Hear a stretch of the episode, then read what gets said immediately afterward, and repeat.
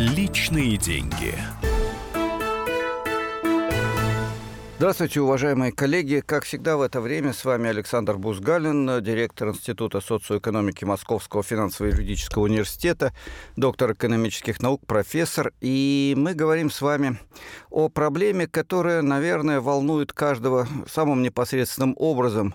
Ведь э, деньги, по большому счету, это не цель, это средство для того, чтобы хорошо, интересно, талантливо, счастливо жить. Вот сегодняшнюю передачу я хотел посвятить вопросу, который очень активно сегодня обсуждается. Обсуждается всеми кандидатами в президенты, обсуждается ну, по сути дела, каждому из нас, хотя иногда мы и не понимаем до конца, о чем именно мы спорим на кухне, в социальных сетях или беседуя тет-а-тет по-настоящему спокойно где-то в красивом кафе. Кстати, сейчас такое стало появляться. Серьезные спокойные беседы в кафе, если, правда, есть деньги хотя бы на чашку кофе. А таких денег у многих нет. И вот это один из аспектов, которые я сегодня хочу с вами обсудить это один из аспектов проблемы качества жизни, если хотите, счастья. Начну с небольшого теоретического вступления. Я же как-никак профессор, и, ну, пожалуй, иногда можно себе это позволить. Вплоть до конца XX века Э, большинство экономистов так называемого основного направления, созданного американскими э, университетами, университетами Европы, а потом подхваченного в России. Вот большинство таких экономистов э, думало, считало, да, пожалуй, что и считает до сих пор, что жизнь измеряется деньгами. Время измеряется деньгами, знаменитая поговорка «время – деньги». Человек измеряется деньгами. Ну, посмотрите, это миллионер, следовательно, он человек хороший, умный, талантливый, блестящий, вообще достойный во всех отношениях и мечта любой девушки, даже если ему 110 лет. Э, ну, если это бабушка, то, соответственно, это мечта любого юноши. Если ты получаешь как 20 миллионов россиян 10 тысяч рублей в месяц, э, извините, 150 долларов в месяц, ну, может быть, 200 долларов в месяц, а не миллионы, то ты, конечно же, лузер. Я думаю, я правильно использую э, современный молодежный жаргон. Я им не очень хорошо владею, извините, для меня это иностранный язык. Вот э, это измерение всего деньгами было остается господствующим в экономической науке, да и в нашей повседневной жизни.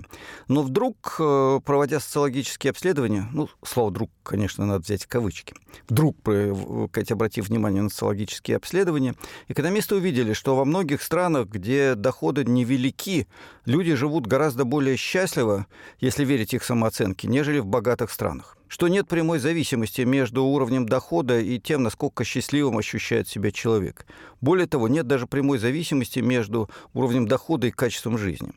Э, я не слишком часто вращаюсь в среде очень богатых людей, но иногда на каких-то конгрессах, встречах, э, совещаниях мне как эксперту доводится общаться с э, владельцами многих-многих миллионов и не рублей, а долларов. И вы знаете, среди них я видел очень немного счастливых людей. И дело не в том, что богатые тоже плачут. Дело в том, что качество жизни, оно косвенно зависит от денег. Я как-то рассказывал на радио о том, что даже получив э, в свои руки Rolls-Royce и придачу к нему водителя, вы далеко не обязательно будете счастливы и, может быть, даже будете завидовать, стоя в пробке на Рублевском шоссе, ожидая, когда проедет кортеж самого большого начальника, тому, кто едет в электричке, потому что в этой электричке есть туалет, а у вас в Rolls-Royce его нет. Это смешной пример. Есть гораздо более сложные вопросы, которые на самом деле требуют ответа. Это вопросы о том, в какой общественной среде вы живете среди тех, кто завидует друг другу и главный смысл жизни видят в том, чтобы купить яхту на 3 метра длиннее, чем у соседа, Среди тех, где даже дети – это конкуренты, а не товарищи по игре во дворе, да и двора, собственно говоря, нет. Есть огороженные пятиметровыми заборами особняки с э, охраной, видеокамерами и отпечатками пальцев для того, чтобы проникнуть на эту территорию. И даже в школу дети для того, чтобы войти, должны прикладывать то ли, я не знаю, что пальцы, то ли глаз, э, сетчатку проверяют, то ли еще что-то. Я не специалист в этих деньгах. А, это одна сторона медали, и качество жизни здесь оставляет желать лучшего, как ни странно. Другая сторона медали, где качество жизни тоже оставляет желать лучшего, это наша с вами обычная жизнь. Жизнь человека, который встает в 5-6, ну, в лучшем случае в 7 утра для того, чтобы полтора часа добираться до работы, если ты в Москве, ну, может быть, 40 минут, если ты живешь в небольшом городе. Но если в Москве ты получаешь работу, на которой, да, пашешь не 8, а, как правило, 10-12 часов в день э, с тем, чтобы потом еще два часа ехать назад в пробках э, до своего э, жилья, и там, может быть, по-человечески провести 6 часов, отсыпаясь, если за 6 часов можно отоспаться перед следующим таким же сумасшедшим днем. Если ты в малом городе, то ситуация становится еще хуже, потому что надо искать обязательно вторую работу, на одну прожить можно, но вот прокормить и одеть, и обуть, и обучить детей уже почти нереально. Это реальные проблемы, и здесь качество жизни и уровень счастья тоже далеко не высок. Так в чем же проблема? Как его измерить, это наше качество жизни? Я обещал немножко теории и хочу специально подчеркнуть. Э, сегодня страны по-прежнему измеряют валовым внутренним продуктом. Когда-то у нас был лозунг действующего ныне президента удвоение ВВП. Под ВВП подразумевался, естественно, валовый внутренний продукт, а не какая-то персона. А вот это удвоение валового внутреннего продукта, э, естественно, не состоялось, естественно, потому что критически мыслящие экономисты, ученые, аналитики говорили, при такой экономической политике, при таких правилах игры, при такой системе экономических отношений, системе полуфеодального бюрократически-олигархического капитализма, создать э, систему, удваивающую ВВП, невозможно. Проблема, однако, не только в этом. Проблема, однако, в том, что сам по себе валовый внутренний продукт еще мало что говорит о качестве жизни человека. Поэтому не случайно в э, мировых э, аналитических докладах, э, докладах очень разных организаций, Организации Объединенных Наций, ЮНЕСКО, Мирового банка – да в наших собственных размышлениях мы все чаще начинаем думать о том, как живет человек. И тогда появляется индекс человеческого развития. Подчеркиваю, не роста, а развития. Вы извините, что я вас пичкаю вот этими умными вещами, но вы чувствуете, ведь каждый из вас это чувствует, потому что развитие – это продолжительность жизни. Развитие – это качество образования. Развитие – это мера неотчуждения в общественных отношениях. Последнюю фразу я, пожалуй, прокомментирую. Мы уже привыкли к тому, что окружающий нас мир – это мир враждебный, чуждый, неродной, не близкий, злой, кусучий. Нам это кажется как бы естественным. Но я подчеркиваю, это как бы естественно. На самом деле, кроме отношений конкуренции и, кажется, врожденного эгоизма, существуют и другие. Существуют отношения солидарности, товарищества, я не боюсь этого слова, отношения, когда мы вместе решаем общие проблемы. Мы в последнее время стали чувствовать, что такое бывает – в самых разных ситуациях, начиная от экстремальных ситуаций, таких как, ну, это не совсем Россия, но часть нашего общего мира, часть нашей общей жизни, таких как в Донецке, в Луганске, когда люди поняли, без взаимопомощи, без того, чтобы совместно защищать свой город, свою страну или часть своей страны, э, только на отношениях конкуренции, где человек человеку волк, прожить невозможно. Надо что-то делать вместе. А иногда даже отдавать жизнь за то, чтобы можно было жить твоим соседям, твоим друзьям, твоим близким и далеким. Кроме отношений вот таких экстремальных, есть отношения к каждодневной жизни, когда мы можем строить по-другому отношения и на работе, и дома, и с соседями. Простейший пример участия в муниципальных выборах и создание серьезных органов местного самоуправления по месту жительства – это тоже акт солидарности, когда мы все вместе, не при помощи денег, а при помощи нашей общей работы защищаем от уплотнительной застройки нашу территорию, помогаем сделать ее красивой, где нам всем, нам самим, нашим детям, нашим бабушкам и дедушкам приятно, счастливо жить. Вот так появляется качество жизни. И за всеми этими теоретическими и очень практическими размышлениями стоят очень серьезные, на самом деле, и еще теоретически практические измерения. И вот об этом, о том, как измеряется качество жизни, о том, как можно посчитать нашу с вами жизнь, если так угодно, если так можно выразиться с экономической точки зрения, о том, что это означает для каждого из нас и какие проекты, программы кандидатов в президенты за этим стоят, мы поговорим буквально через несколько минут. До встречи в эфире.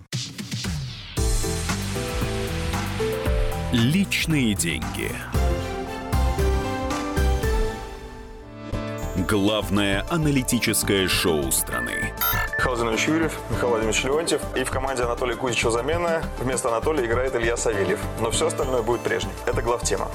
Они знают, как надо. Мы несем свою миссию выработать и донести до народа и руководства мысль о том, как должно быть.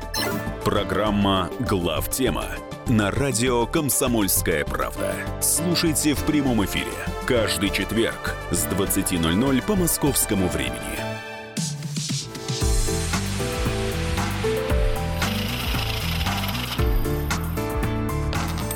Личные деньги. Мы продолжаем наш с вами разговор, уважаемые радиослушатели. Э, с вами, как всегда, в это время Александр Бузгалин, директор Института социоэкономики Московского финансово-юридического университета, доктор экономических наук, профессор. И мы говорим о том, что превратилось в едва ли не ключевой лозунг практически всех кандидатов в президенты. Э, лозунг, который звучит так. «Качество жизни человека главное для меня как кандидата в президенты, главное для меня как действующего президента, главное для меня как ну, поставим здесь многоточие. В первой части мы говорили о том, что и экономисты, и каждый из нас с вами понимает, не только в количественном росте экономики дело. Увеличить валовый внутренний продукт, то, чем обычно меряют наши результаты, можно очень по-разному. Можно продать больше нефти, особенно хорошо, когда цена на нефть возрастает. Э, можно продать еще больше газа, вырубить леса, еще что-то такое же сотворить с нашей родной природой. Можно э, увеличить количество финансовых посредников при передаче кредита от э, банка к исполнителю. Можно создать систему посредников в торговле. Это все увеличивает валовый внутренний продукт в соответствии с действующей статистикой. Вот она так устроена, эта система национальных счетов, что чем больше посредников, тем больше результат экономики, экономический рост выше. Вы скажете, что это фикция, я скажу, что отчасти да. Вообще в экономике очень много таких фиктивных результатов сегодня создается, которые как бы свидетельствуют о как бы росте, как бы экономики. Э, но об этом чуть позже. У нас сегодня большой эфир. Сейчас о том, как нам предлагают увеличить, э, улучшить этот самый показатель. Только вот вопрос какой? Валовый внутренний продукт или качество жизни? Я буду говорить о втором, о качестве жизни. Рецептов несколько, ключевые достаточно хорошо известны. Ну, первый рецепт э, звучит предельно просто – все оставить как есть. Желательно перед этим, э, во время предвыборной кампании, пообещать очень много, еще лучше издать соответствующие указы, потом определенным образом будут выполнены. Вот маленький пример. Например, указ о повышении заработной платы в сфере образования и науки можно выполнить очень простым образом. Можно даже в два или в четыре раза повысить заработную плату. Вы не представляете себе, до какой степени это просто сделать в нашей стране. Вы человек, который за свою работу доцента, я возьму такой средний, главный э, костяк университета, э, получает, скажем, 30 30 тысяч рублей в месяц, переведете его на полставки с теми же 30 тысячами рублей в месяц, в результате зарплата доцента вырастет сразу в два раза. А если вы его переведете на четверть ставки, он по-прежнему будет получать 30 тысяч, то он будет получать в 4 раза больше. При этом реальную нагрузку можно оставить практически такой же, просто перестать засчитывать э, за отработанное время, за часы. То, что он проверяет курсовые работы, то, что он ведет э, какое-то взаимодействие со студентами во внерабочее время, то, что ему надо готовиться к лекциям, какой Калаху, э, какая Калаху подготовка к лекциям, когда у тебя патагонная система. Вот это маленький пример. Точно так же можно сделать в школе, в больнице, в детском садике. Можно сделать э, во многих местах. Это так, апропо, да? Итак, Вариант номер один. Мы все оставляем как есть, но при этом накануне выборов э, издаем несколько красивых указов, э, обещаем, что существенно все повысим, и к концу периода, через 6 лет, соответствующим образом решаем все проблемы. Я только что привел один из примеров, как это можно сделать. Это один вариант. По сути дела, я думаю, или я боюсь, наверное, все-таки боюсь, я боюсь, что большинство россиян скажут, да ладно, живем же. Ну, кто-то выживает, кто-то приспособился и уже живет, кто-то делает вид, что ему абсолютно счастливо, потому что он очень богат, кто-то действительно наслаждается тем, что можно кутить и бессмысленно тратить деньги. А, кто-то, вопреки всему, спокойно занимается серьезной работой, строит дома, плавит сталь, Это, кстати, один из очень важных аспектов нашей э, более-менее живой промышленности, к сожалению. Станков у нас сегодня делается очень мало. Кто-то создает новые научные разработки, кто-то пишет прекрасную музыку, далеко не всегда популярно звучащую, широко звучащую э, из наших э, теле, радио и так далее, приемников.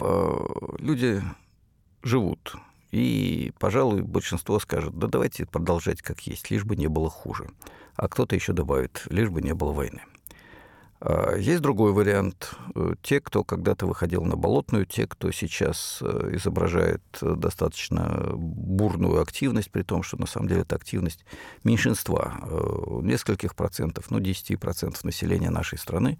Те, кто считает, что Россия может и должна Э, все-таки превратиться в либеральную, рыночную, капиталистическую экономику. В э, политической системе можно и должно создать стандартную модель парламентской демократии с э, формальными гарантиями гражданских прав человека. Я не случайно добавляю слово «формальными», как-нибудь об этом поговорим, хотя у меня передача об экономике, так что, пожалуй, все-таки нет. Политику оставим в нашей программе на стороне, в стороне. А если хотите, читайте тексты Бузгаля о политике, они есть в интернете, а здесь нет. Итак, э, либеральная модель. Дальше будет набор мантр, таких заклинаний о том, что надо гарантировать права собственности, хотя их действительно надо гарантировать, в том числе и в общественном секторе. Э, государство тоже обворовывать нельзя, не только частника. Что надо гарантировать и защитить контракты, ну, то есть добиться того, чтобы не воровали. Надо победить коррупцию. Ну, вот ключевой лозунг всех наших сказать, э, полуорганизованных, полуофициальных, полуразрешенных демонстраций – это победить коррупцию коррупцию надо. А, правда, при этом наши либералы забывают добавить, что коррупционные проекты – это самые эффективные, самые прибыльные проекты, которые может э, реализовать бизнес, поэтому бизнес тоже инициирует коррупцию, отнюдь не только мздоимец, чиновник, так что это палка о двух концах. В общем, э, нужен либеральный проект. Тогда богатые станут намного богаче, но заодно и бедные тоже э, станут жить немного лучше, а средний класс, еще одна мантра о том, что у нас есть средний класс, станет станет жить просто замечательно и совсем так же, как в Соединенных Штатах Америки. Ну вот эта идея повторяется, на эти грабли мы наступаем уже много раз. Я подчеркну много раз, потому что, к сожалению, ситуация в экономике по сравнению с 90-ми годами изменилась не так сильно. Нам рассказывают о том, что 70% России – это государственный сектор, но мы как-то с вами в эфире уже говорили о том, что это миф. На самом деле э, в России общественный сектор примерно такой же, как в Соединенных Штатах Америки, может быть, чуть больше в одних отраслях, чуть меньше в других отраслях, а государственное регулирование носит в основном такой теневой, спонтанный, полуфеодальный характер. Э, серьезных программ экономического развития, подобных программам Рузвельта, я специально беру американские, а не скандинавские примеры, не китайские примеры. У нас таких программ развития, по сути дела, нет, или если они появляются, то остаются на бумаге. Ну, тип программы, кстати, 2020, которая уже скоро должна была бы быть реализована, в которой предполагалось тоже чуть ли не удвоение валового внутреннего продукта, ВОЗ-то и ныне там. Я не буду дальше о результатах э, накануне Нового года. Я не раз говорил в эфире о том, что мы получили в 2017 году. Э, не надо о грустном, да? Итак, либеральная программа. Я думаю, что продолжая этот либеральный курс, у нас, по сути дела, он продолжается, только добавив к нему соответствующих идеологических этикеток э, и э, слегка почистив от феодальных э, пережитков э, нашу систему управления, мы в чем-то сделаем экономику лучше, феодальные пережитки надо убирать, а в чем-то намного хуже, потому что усиление так называемой невидимой руки рынка в современных условиях ведет в тупик. Я уже не раз и не два говорил, эта самая невидимая рука в 21 веке указывает далеко не в нужном направлении, указывает в направлении финансовых спекуляций, посредничества и продажи сырья. Это наши конкурентные преимущества. Один из моих коллег на научном семинаре использовал хороший образ. Говорит, это невидимая рука рынка страдает артритом Пожалуй, в этом есть э, свои резоны. Действительно, э, без серьезного общественного регулирования программа она уже не работает. Есть И еще один вариант, о котором я не могу не сказать, это вариант, который говорит о том, что нужны серьезные глубокие изменения в нашей экономике. Я уже боюсь использовать слово «реформа», поскольку оно ассоциируется, пожалуй, что с контрреволюцией 90-х годов, с э, повальным разграблением экономики будущими олигархами, э, либерализацией, которая привела к обнищанию э, значительной части, я пожалуй, что все-таки скажу, большинства населения э, в 90-е годы. Поэтому слово «реформа» использовать не будем. Глубокие изменения в экономике, изменения, которые приведут к тому самому повышению качества жизни, о котором мы ведем сегодняшнюю передачу. Пожалуй, эту тему я оставлю на третью самую большую часть нашей передачи, и мне кажется, это будет более чем уместно. Э, более того, я постараюсь в этой части передачи просто по пунктам осветить вам те возможные шаги, которые реальные, которые возможны, которые необходимы в российской экономике. Но об этом чуть позже. Напомню, что эту передачу «Личные деньги» э, ведет, как всегда, Александр Бузгалин, директор Института социоэкономики Московского финансово-юридического университета.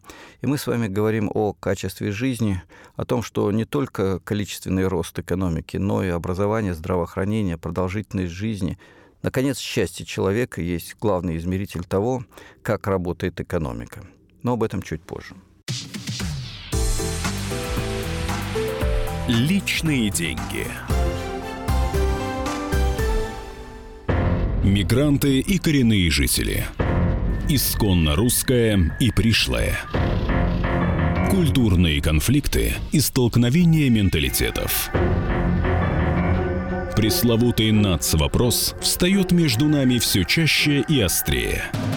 Ставим его ребром на радио «Комсомольская правда». Программу «Национальный вопрос» слушайте каждую пятницу после 7 вечера по московскому времени.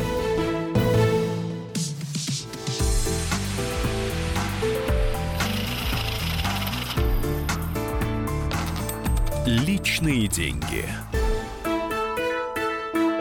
Здравствуйте, мы продолжаем наш эфир. Э, и с вами Александр Бузгалин, директор Института социоэкономики Московского финансово-юридического университета, э, доктор экономических наук, профессор. Мы говорим о качестве жизни, о том, можно ли действительно его повысить и что для этого нужно.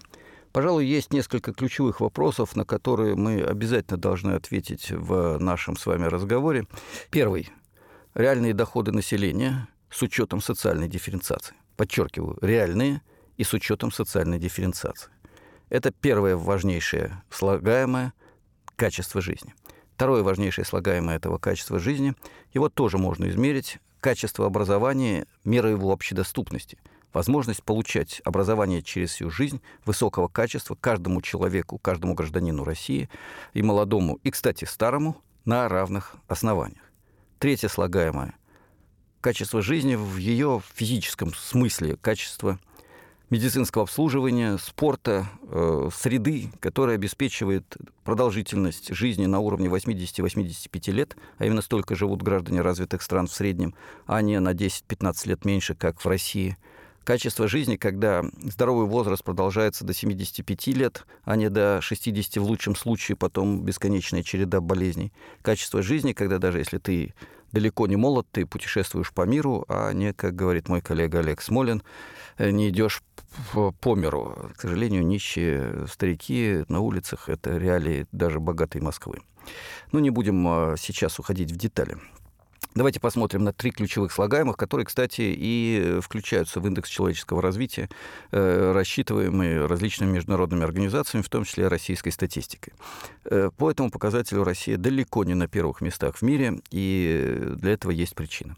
Итак, первое. Давайте посмотрим о доходах населения России.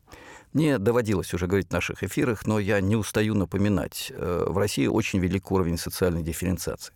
Поэтому средние доходы нашей страны – это средняя температура в госпитале. Знаете эту старую поговорку? Один умер, у него температура 30, другой в горячке 42, а в среднем 36,6 – все нормально. Да? Вот средняя температура по госпиталю в России – это сказать, уровень э, страны полупериферии. Э, не так, чтобы нищета, как в беднейших странах Африки или Азии, не так, чтобы просперити, как в странах Западной Европы или Соединенных Штатах Америки, в Канаде или даже в Австралии, а где-то серединка на половинку. Количественно это измерение достаточно легко выразить в рублях. Давайте уйдем от долларов, э, поскольку пересчитывать рубли в доллары не так просто. Извините, я опять отвлекся. Итак, э, средняя заработная плата в России приближается к 40 тысячам рублей в месяц. Вроде бы неплохие цифры, э, вроде не бездельники могли бы жить, россияне на эти 40 тысяч, и все было бы замечательно, если бы не несколько нюансов. Э, средняя заработная плата соединяет в себе доходы э, тех, кто получает десятки миллионов рублей в месяц. Я не оговорился, десятки миллионов рублей в месяц. Это официальные доходы э, топ-менеджеров крупнейших корпораций, в том числе государственных корпораций. И это доходы тех, кто, работая на полставки за минимальную зарплату, получает 5 тысяч рублей в месяц. Это тоже реалии нашей жизни. Итого разрыв 50 э, миллионов в месяц и 5 тысяч рублей в месяц, ну или давайте возьмем чуть меньше, 10 э, тысяч рублей в месяц и 10 миллионов рублей в месяц, разлив в тысячу раз. Естественно, что топ-менеджер крупной корпорации в тысячу раз талантливее, чем сельский учитель, чем воспитатель детского сада, чем э, старший научный сотрудник, кандидат экономических наук, работающий в отраслевом научно-исследовательском институте. Это все реальности нашей страны. Можно добавить сюда медицинских работников, можно добавить сюда библиотекарей, сотрудников музеев и других людей, на которых по-настоящему держится наша страна, не на топ-менеджерах, которые не могут добиться того, чтобы наши корпорации работали по-настоящему эффективно и побеждали в инновациях, вкладывали деньги в научно-технический прогресс, поднимали культуру и так далее. А, извините, я зол, но для этого есть основания. Итак, средняя заработная плата складывает вот 10 миллионов и 10 тысяч, получается в среднем 40 тысяч на человека. Есть другой индикатор, который показывает наше качество жизни. Этот индикатор называется медианная заработная плата, и о нем наши вожди, особенно во время предвыборной гонки, предпочитают не вспоминать. Это показатель, который отсчитывает половину тех, кто живет бедно, от половины тех, кто живет чуть лучше или просто богато. Вот эта средняя заработная плата установлена на уровне меньше 30 тысяч рублей в месяц. То есть больше половины россиян получает 27, 25, 20, 15, 10 и так далее тысяч рублей в месяц. Я подчеркиваю, половина россиян живет примерно на 27 тысяч рублей в месяц и меньше. Из них больше 20 миллионов живет на заработную плату меньше 10 тысяч рублей в месяц. И хотя у нас официальный минимум э, оплаты труда установлен именно на уровне 10 тысяч, реально многие люди переводится на полставки, на четверть ставки. И это касается э, работников и медицины, и промышленности. Я уже не говорю об аграрном секторе, где ситуация с регулированием заработной платы вообще носит характер полуфеодальных отношений во многих э, наших регионах, особенно если говорить о глубинке. Вот такая непростая ситуация, да?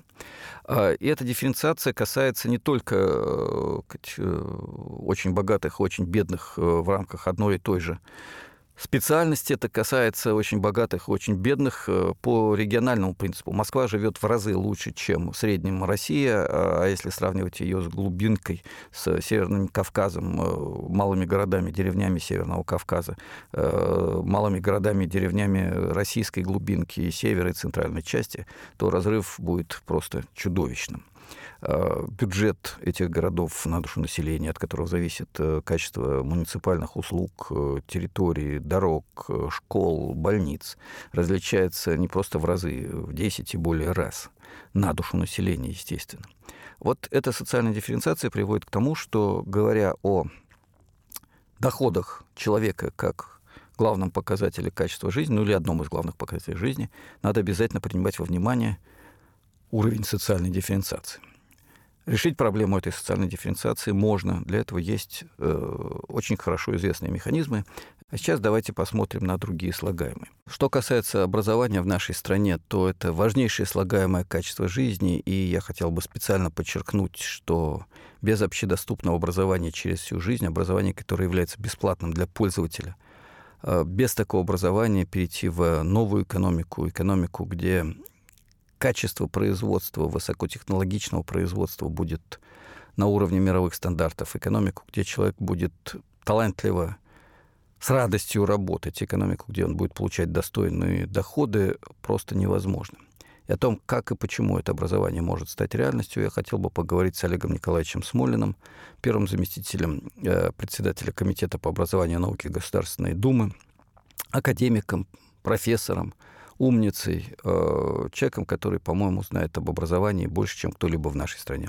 Э, слово Олегу Николаевичу Смолину. Начну с того, что в идеале все образование должно быть для гражданина бесплатным, то есть должно производиться на бюджетной основе. Почему? Во-первых, потому что налоги мы уже один раз заплатили. Почему нас заставляют второй раз платить за одно и то же?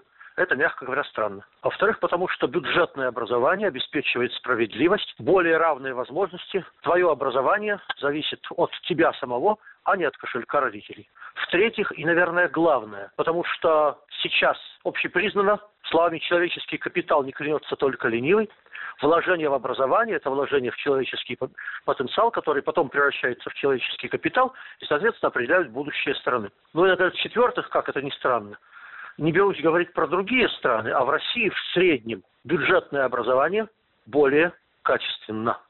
Когда-то на рубеже 90-х многие рассуждали так, вот если человеку придется платить за образование, он будет ответственно к нему относиться и лучше учиться. Оказалось все наоборот. Есть какое-то количество студентов, которые рассуждают так, ну мы же вам заплатили, чего мучите нас еще вашей учебой. Но в реальной жизни во всех странах с рыночной экономикой образование платное и бесплатное более или менее сочетаются.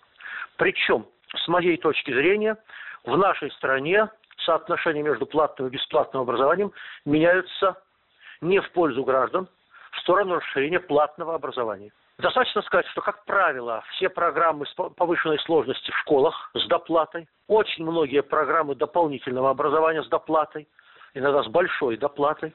Я вот знаю, например, в Москве э, сравнительно молодого массажиста, у которого на 4 курса дополнительного образования для дочери уходит до 8 тысяч в месяц. Немало при его заработной плате. Полностью бесплатное дополнительное образование, кружки, техническое творчество и прочее я, пожалуй, видел только в совхозе имени Ленина в известной школе Павла Грудинина. Я уж не говорю о том, что студенты у нас в целом имеют, пожалуй, меньше возможностей получения высшего образования на бюджетной или льготной основе, чем во многих странах мира. Напомню, в Германии около 90% студентов учатся на бюджетной основе, во Франции свыше 80%. Это страны с социальной моделью экономики. В странах с либеральной моделью экономики – это, скажем, Соединенные Штаты, Великобритания, широко распространена система образовательного кредитования, когда вы берете образовательный кредит на длительный срок под низкий процент, практически беспроцентный, и возвращаете его, когда уже начинаете работать, э, часто при определенном уровне заработной платы, то есть так, чтобы вы действительно могли по этому кредиту рассчитаться. Мы убеждены, что в нашей стране нужно идти обеими по обеим линиям. С одной стороны, мы вносили законопроект о том, чтобы э, расширить возможности бюджетного образования, в частности для студентов. В советский период у нас 219 студентов учились на бюджетной основе, сейчас их 130. Мы требовали, верните до советского уровня 220 студентов на 10 тысяч населения. С другой стороны, мы считаем возможным идти и по линии образовательного кредитования. Кстати, не только Штаты или Великобритания, но и наш сосед Белоруссия – идет и по этому пути тоже. Поэтому мы стремились сделать условия кредитования не хуже тех, которые сейчас существуют, например, в тех же Соединенных Штатах Америки. Мы предлагали кредит на 20 лет по ставке на уровне половины ставки рефинансирования Центрального банка и, соответственно, с возвратом при определенном уровне заработной платы несколько прожиточных минимумов э, по Российской Федерации в целом. К сожалению, эти предложения пока не приняты. Более того, действующий закон об образовании в Российской Федерации позволяет еще более сократить количество бюджетных студентов в расчете на 10 тысяч населения. Сейчас, напомню, 130. Можно, не нарушая закон, опуститься до 125. Почти в два раза ниже, чем было в советский период. Мы считаем, что если страна хочет модернизироваться, то она должна наращивать, в частности, бюджетное образование. Вообще, международный опыт показывает, только те страны успешно произвели модернизацию, где затраты на образование составляли не менее 7% от валового внутреннего продукта. Вот такая счастливая цифра 7. В России сейчас, по данным Высшей школы экономики, 3,6%. Мы считаем, что сфера бесплатного образования должна расширяться. Олег Николаевич, огромное спасибо за то, что вы нам сказали. Я думаю, что ваш импульс, ваш посыл создания в нашей стране образования по-настоящему общедоступного, высококачественного, открытого, основанного на самоуправлении общественных университетов, школ, вот такого образования, он услышан нашей аудитории. И я думаю, мы еще не раз вернемся к этой теме в наших эфирах. Личные деньги.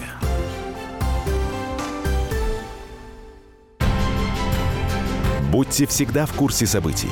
Установите на свой смартфон приложение «Радио Комсомольская правда». Слушайте в любой точке мира. Актуальные новости, эксклюзивные интервью, профессиональные комментарии. Доступны версии для iOS и Android. «Радио Комсомольская правда». В вашем мобильном.